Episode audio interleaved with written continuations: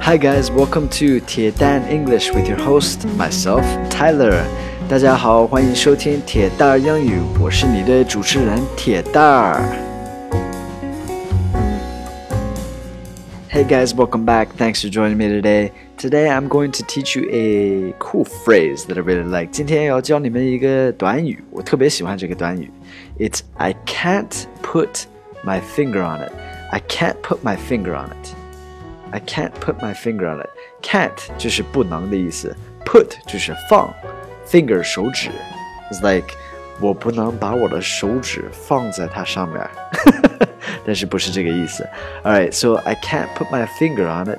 呃，意思就是我无法明确指出是什么。Right? It's like I don't know what it is.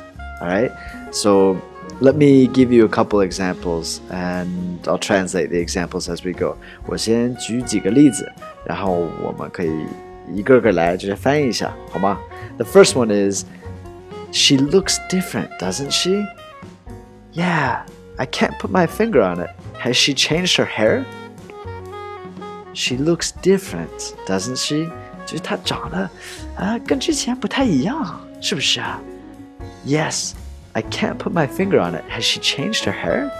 对呀，我就是呃无法明确指出是什么什么变化啊，她是不是换了一个发型那样的？Yes, I can't put my finger on it. Has she changed her hair? So yes, she looks different, doesn't she? Yeah, I can't put my finger on it. Has she changed her hair? So that's an example of how you can use it. I've got another example written down here. 还有一个例子，我再再说一个哈。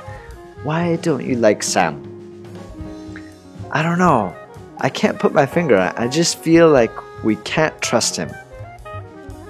Why don't you like Sam? 你为什么不喜欢 Sam? I don't know. I can't put my finger on it. I just feel we can't trust him. 我不知道，我无法无法明确指出是什么东西。 但是就是感觉我们不能相信他，right? Why don't you like Sam?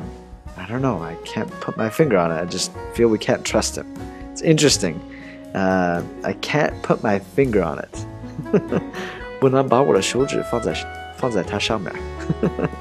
呃，不是这个意思啊，这是什么意思呢？就是我无法明确指出是什么。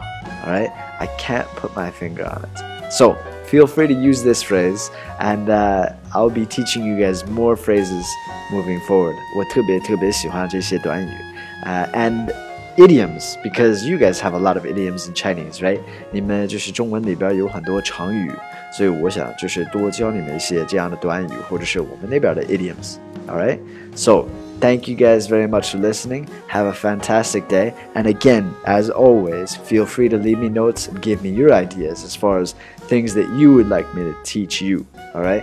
呃，非常 感谢你们的支持。然后，呃，还是还是那套，就是你们有什么想法，想让我讲什么话题的话，随时给我留言。All right？